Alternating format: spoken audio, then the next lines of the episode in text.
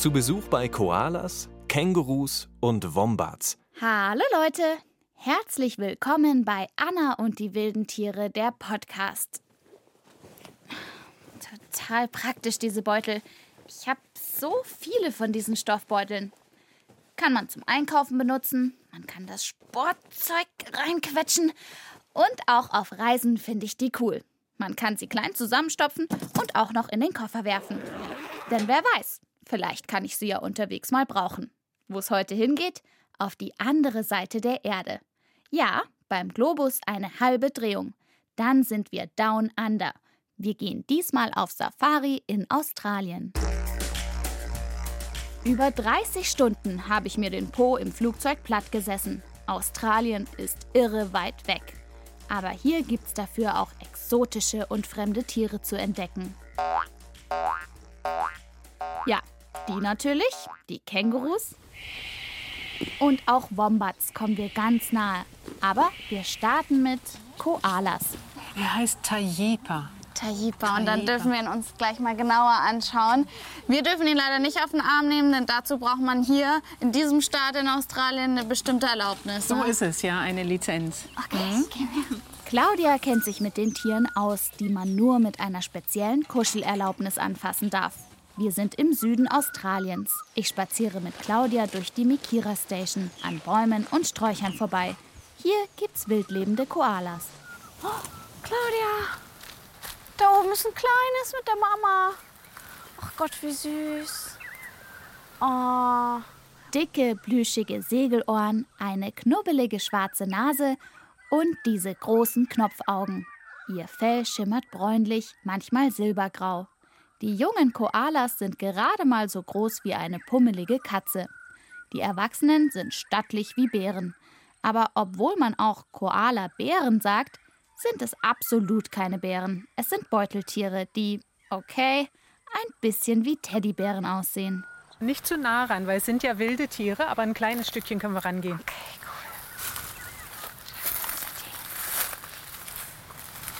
hallo. Oh, Wahnsinn. Ich habe jetzt nicht damit gerechnet, dass wir so schnell einen sehen und vor allem so weit unten. Was macht der da? Der versteckt sich. Ja, der schläft. Ah, okay, klar. 20 Stunden am Tag. Da ist es kein Wunder, dass wir ihn jetzt dabei erwischen. Ganz genau, ja. Ja, Koalas schlafen 20 Stunden am Tag in den Astgabeln eines Baumes. Wenn sie mal wach sind, dann machen sie eigentlich nur zwei Sachen. Futter suchen und futtern. Manchmal müssen sie dafür den Baum wechseln. Zum Glück sind sie wirklich gute Kletterer. Sie haben irre scharfe Krallen, die sie wie Steigeisen in den Baumstamm hauen und sich dann nach oben ziehen. Und dort wird dann weitergemampft.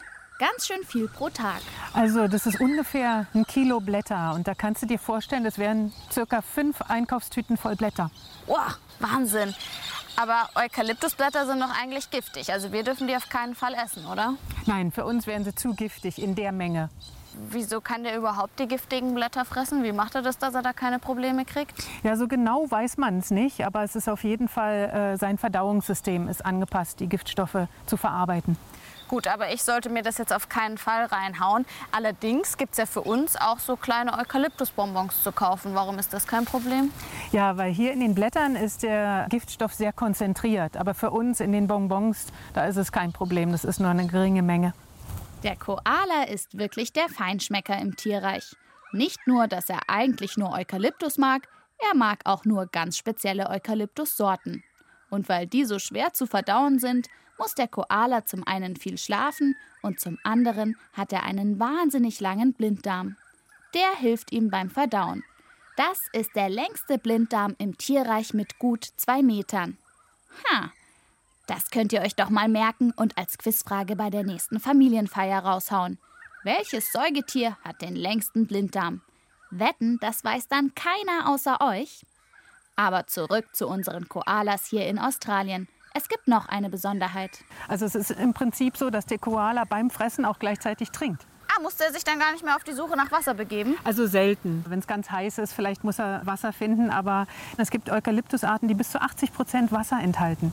Und dann ist es auch so, in der Sprache der Ureinwohner bedeutet Koala nicht trinken oder kein Wasser. Koala-Expertin Claudia hat eine Schüssel dabei und zeigt mir, was darauf geschrieben steht. Hier steht Koala-Puh drauf, also das heißt Koala-Kacke. Ja, und die müssen wir auch zählen. Zählen, warum das? Zählen, damit wir wissen, wie viel sie gemacht haben pro Tag. Daran kann man feststellen, ob sie gesund sind. Alles klar, dann gehe ich mal Koala-Kacke zählen. Da bin ich also am anderen Ende der Welt in Australien und hake und räche Koala-Kacke zusammen, um sie zu zählen. Hm. Die kleinen Köttel sind ungefähr so groß wie euer Daumen und es sind echt viele. 20, 21, 22, 23, 24, 25, 26. 26. 26 mal 20 sind 5, 500. 520. 520, ja. Was sagt uns das Ergebnis? Das sagt- 520 Kackboller? Für drei Koalas ist es die richtige Anzahl. Ja. Also ein gesunder Koala hat ungefähr 200 von den Poo-Pellets pro Tag. 200 Kackboller. So ist es. Ja. Boah. Ob das irgendjemand anderes in eurer Familie weiß, dass ein Koala am Tag um die 200 Kackköttel macht? Claudia hält mir einen unter die Nase. Oh ja, man kann eindeutig sehen, das ist ein Pflanzenfresser. Man So sieht hier noch die ja. Fasern. Riech mal dran. Es riecht so, als wäre es gut gegen Schnupfen für mich. Ja, aber es ist ja nur Eukalyptus. Also, es ist komisch, das zu sagen, aber es riecht tatsächlich sehr angenehm. Wenn ihr es riechen könntet, ich würde es euch empfehlen. Tayipa, das Koalamännchen, das vorher noch im Baum gedöst hat, ist jetzt runtergeklettert. Claudia kennt den Kleinen gut und kann ihn auf den Arm nehmen. Sag mal, wenn ich so viele Stunden auf meinem Popo sitze, zum Beispiel auf dem Flug nach Australien, dann äh, tut mir der Popo ganz schön weh. Und die Koalas, die sitzen ja eigentlich mehr oder weniger den ganzen Tag auf ihrem Popo. Ist das nicht unangenehm? So ist es, ja, aber die fühlen eigentlich nicht viel. Die Koalas haben eine Knochenplatte hinten im Po und da haben sie nicht so viel Gefühl drin. Also es ist praktisch ein tauber Po, wenn du so willst. Und da sitzen die den ganzen Tag drauf. Ist das hier? Das ist das Stück. Kannst oh ja, fühlen? es fühlt sich ganz Ja? hart an. Ja. Oh ja, oh ja. Koalas können übrigens ganz schön viele verschiedene Geräusche machen. Die Männchen können grunzen, rülpsen und bellen, um zu zeigen, dass sie echt tolle Kerle sind. Andere Koala-Laute erinnern an Klicken, Quietschen, Summen oder Murmeln. Wenn sie Angst haben, klingen sie wie ein schreiendes Baby. Apropos Baby. Es ist ganz winzig. Es ist komplett nackt, ohne Haare, ohne Fell. Es hat keine Ohren, es hat keine Augen. Und dann entwickelt es sich im Beutel der Mutter. Ratet mal, wie groß so ein Koala-Baby bei der Geburt ist. Hm, wie eine Erbse? So groß wie ein Gummibärchen? Oder wie eine Badequietscheente? Haltet euch fest, das Baby ist so klein wie eine Erbse. Trotzdem findet es gleich den Eingang zum Beutel der Mama, immer der Nase nach, riecht es, wo es lang geht. Und im Beutel ist es geschützt, bekommt Milch und wird immer größer und größer. Praktisch so ein Beutel, habe ich doch anfangs schon gesagt.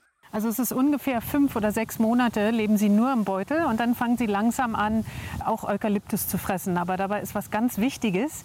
Sie müssen eine bestimmte Substanz fressen, PAP genannt. Papp. Ah ja, das kenne ich. Das ist im Prinzip die Kacke aus dem Blinddarm von der Mama, oder? Und damit füttert sie das Kleine. Warum eigentlich? Ja, weil das die ganzen Bakterien enthält, um den Eukalyptus zu verdauen. Ich würde das Koala-Baby ja am liebsten in meinen Beutel packen, den ich dabei habe. Aber nix da. Ich darf die süßen Knäuel ja nicht mal anfassen. Es geht weiter. Schließlich gibt es noch mehr Beutel, äh, Tiere in Australien zu entdecken. Und auch die Menschen in Australien mag ich gern. Sie sind so offen und freundlich und sie haben lustige Abkürzungen für alles. Zum Frühstück, Breakfast auf Englisch, sagen sie zum Beispiel Brekkie. Da habe ich zweimal nachfragen müssen, um das zu verstehen. Anna und die wilden Tiere. Der Podcast. Unterwegs in Australien. Unser nächstes Ziel ist der Bonorong Tierpark in Tasmanien. Das ist eine Insel ungefähr eine Flugstunde entfernt vom australischen Festland. Ich bin mit Tierparkleiter Greg und Fremdenführer Renke verabredet. Und mit Judy. Was könnte sie wohl für ein Tier sein? Na, was meint ihr? Es ist auf jeden Fall Frühstückszeit für Judy und es gibt Brekkie. Du kannst ja mal versuchen, sie aufzuwecken. Wie kann ich die denn aufwecken? Aufwecken mit dem Geräusch, das die Mutter machen würde, wie ein kleines Raumschiff. Ja, Okay, was heißt das? das heißt guten Morgen, aufwachen, komm mal her. Okay, das probiere ich. Da hinten ist der Bau, hast du gesagt. Ja, der Bau ist gleich hier um die Ecke. Na gut. Ich ruf sie mal. Sie antwortet. Hallo. Guten Morgen, Judy. Na, komm mal raus. Judy ist ein Wombat. Klingt ein bisschen wie ein kugelrundes Fabelwesen aus einer Harry Potter-Geschichte, oder? Ein bisschen kugelig sehen sie auch aus. Wie eine Mischung aus einem viel zu groß geratenen Meerschweinchen, einem Maulwurf und einem kleinen Bären. Sandig braunes Fell mit Spritzern von Grau und Schwarz, kleine Öhrchen, dunkle Augen und eine Schnüffelnase mit Tasthaaren. Judy ist von meinem Raumschiff-Weckruf übrigens wirklich aufgewacht. Und Willow auch. Sie ist ein neugieriges kleines Baby-Wombat-Mädchen. Jetzt traut sie sich langsam auch zu uns. Oh Gott, wie süß. Sind Wombats denn immer so nett? Kann man immer so mit denen kuscheln? Also jetzt ist sie noch ganz jung, ein Jahr. Und wenn sie zwei Jahre alt wird, kommt sie in die Pubertät.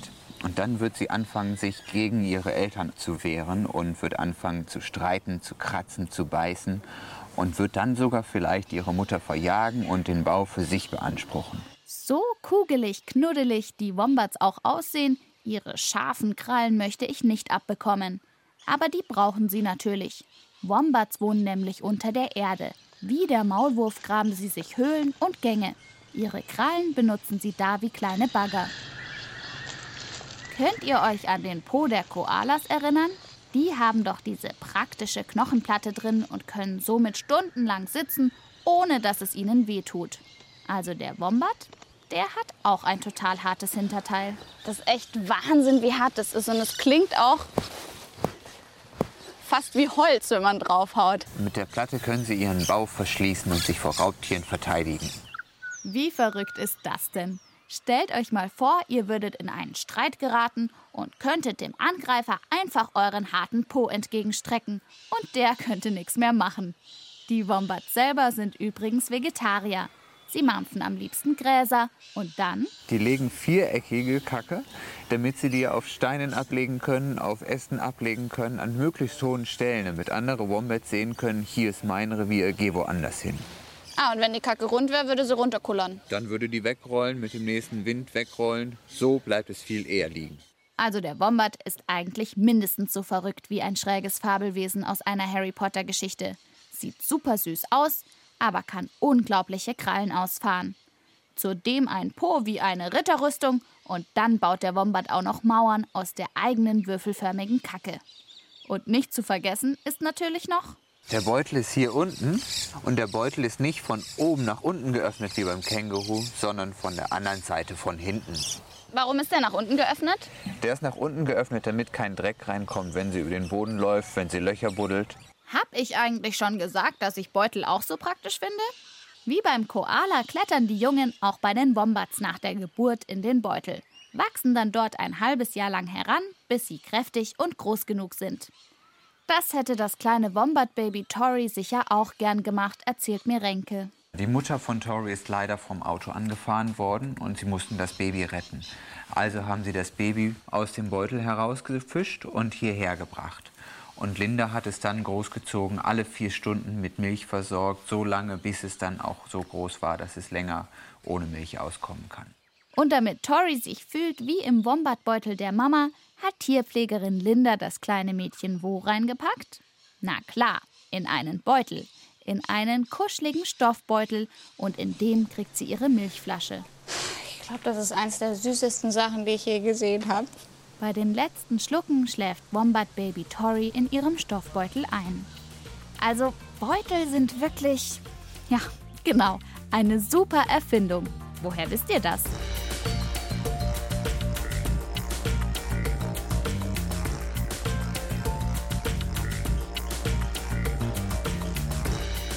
Wir sind in dieser Folge vom Anna-Podcast in Australien unterwegs und haben schon zwei Beuteltiere kennengelernt, den Koala und den Wombat.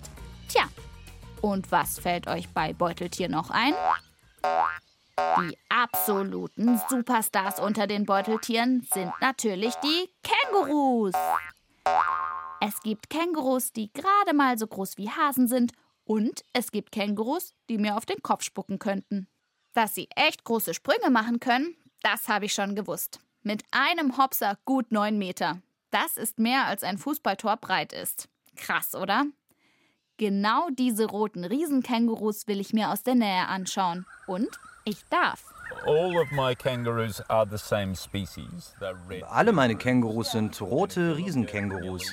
Und wenn du Millie ansiehst, sie ist rot und die anderen da drüben sind auch rot. Aber jedes fünfte Känguru wird grau geboren.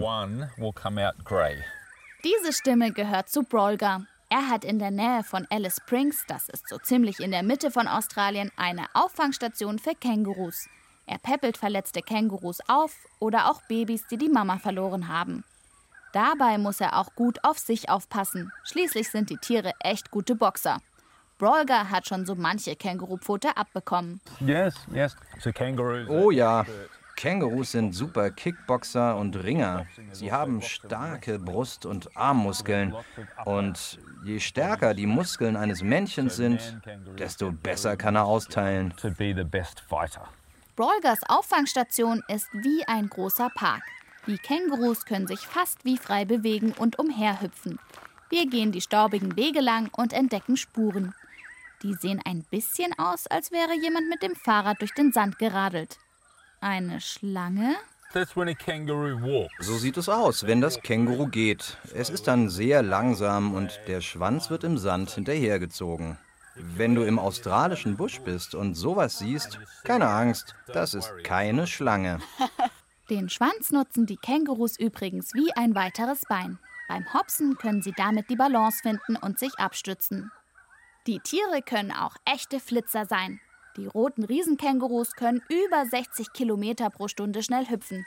Da würden sie in der Stadt geblitzt werden und einen Strafzettel gäb's obendrauf. Eh, sieh da, sie sind so schnell gehüpft. Nur was sie nicht oder kaum können, das ist Rückwärtshüpfen. Damit ich mir die Tiere noch mal genauer angucken kann, wollen wir sie anlocken. Brolga hat mir einen Ruf beigebracht.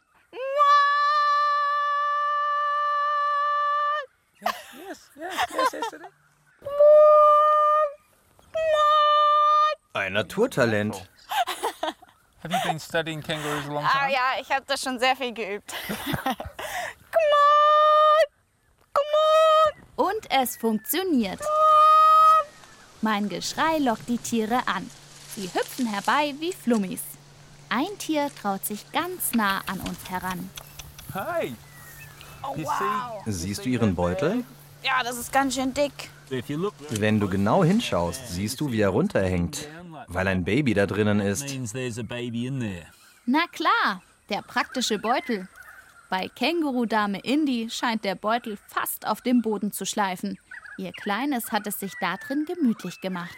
Wenn die Känguru-Babys auf die Welt kommen, dann sind die gerade mal so groß wie meine Fingerkuppe. Und dann müssen sie schon einen ganz schön weiten Weg zurücklegen, nämlich von der Kloake, wo sie rauskommen, bis in den Beutel. Und da können sie dann sofort an die Milchzitzen andocken und anfangen zu trinken. Wenn die Kleinen übrigens mal müssen, dann, äh, ja, geht das in den Beutel. Aber die Mama sorgt für Sauberkeit und schlägt den Beutel gleich wieder sauber. Hm. Brolga stellt mir jetzt noch Baby-Känguru Maxine vor. Sie ist gerade erst in die Auffangstation gebracht worden. Wir müssen ihr die Flasche geben. Aber davor packen wir sie. Na klar. Also, wir nehmen diese Tasche als Beutel. Damit kenne ich mich ja inzwischen aus. Wie auch bei den Wombats soll das Känguru-Baby sich wohlfühlen und deshalb in eine Art gefütterte Einkaufstasche gepackt werden. Aber das soll Maxine alleine schaffen. So, Maxine und ich, wir machen jetzt ein Beuteltraining, denn sie muss lernen, wie man richtig in den Beutel reinhüpft und ich muss lernen, wie ich sie dann richtig hochnehme. Maxine, bist du bereit? Ja, gut, los geht's. Okay. okay. Maxine, komm mal her. Ich gehe in die Knie, halte den Beutel vor meinen Bauch und warte, da kommt Maxine angehüpft und Kopf voraus kullert sie in den Beutel hinein. Im Beutel macht sie einen halben Purzelbaum und schaut dann mit dem Kopf wieder heraus. Okay, ich glaube, ein bisschen müssen wir noch üben, aber es sah doch schon nicht schlecht aus für den Anfang, oder? Also, ich mag mich ja nicht wiederholen, aber so ein Beutel. Was für ein kuscheliges Zuhause für die kleinen Beuteltiere, für Kängurus, Wombats und auch für die Koalas. Diese drei Tiere haben wir heute auf unserer Safari durch Australien kennengelernt. Jedes Mal, wenn ich zu Hause meine Sportsachen oder Einkäufe in einen Beutel stopfe, denke ich bestimmt dran, für wie viele Tiere das ein echt gemütliches Zuhause ist, um geschützt, groß und stark zu werden. Seid gespannt, welche wilden Tiere ich beim nächsten Podcast besuche und bleibt tierisch interessiert. Eure Anna. Anna und